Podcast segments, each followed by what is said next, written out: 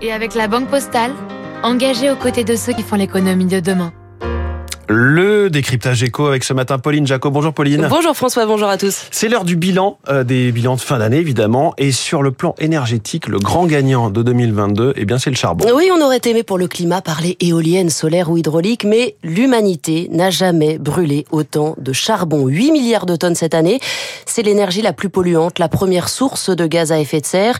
Le charbon bat aujourd'hui tous les records, plus 1,2% sur un an.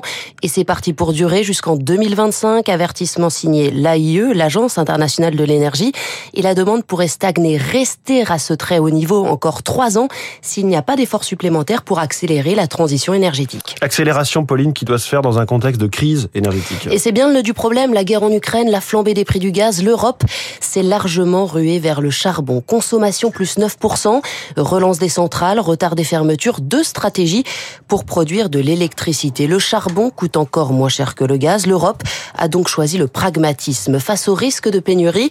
Tant pis pour l'écologie. L'Allemagne a rouvert 12 centrales. Conséquence de l'embargo russe, bien sûr, mais aussi du manque d'énergie nucléaire.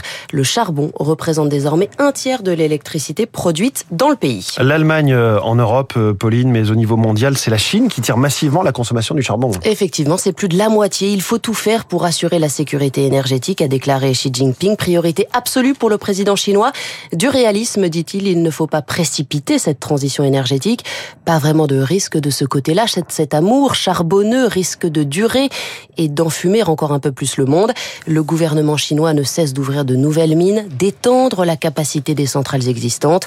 Le charbon condamne donc la Chine à sa triste place de premier pollueur de la planète, sans lui ravir sa médaille d'or de premier investisseur dans les énergies renouvelables. Merci beaucoup. C'était le décryptage signé Pauline Jacot. Elle était sur le banc, prête à entrer. Et comme David Barou, un petit problème de corde vocale. Elle est rentrée pour cette deuxième mi-temps. On verra si elle revient pour les prolongations demain. 7h58. Merci Pauline.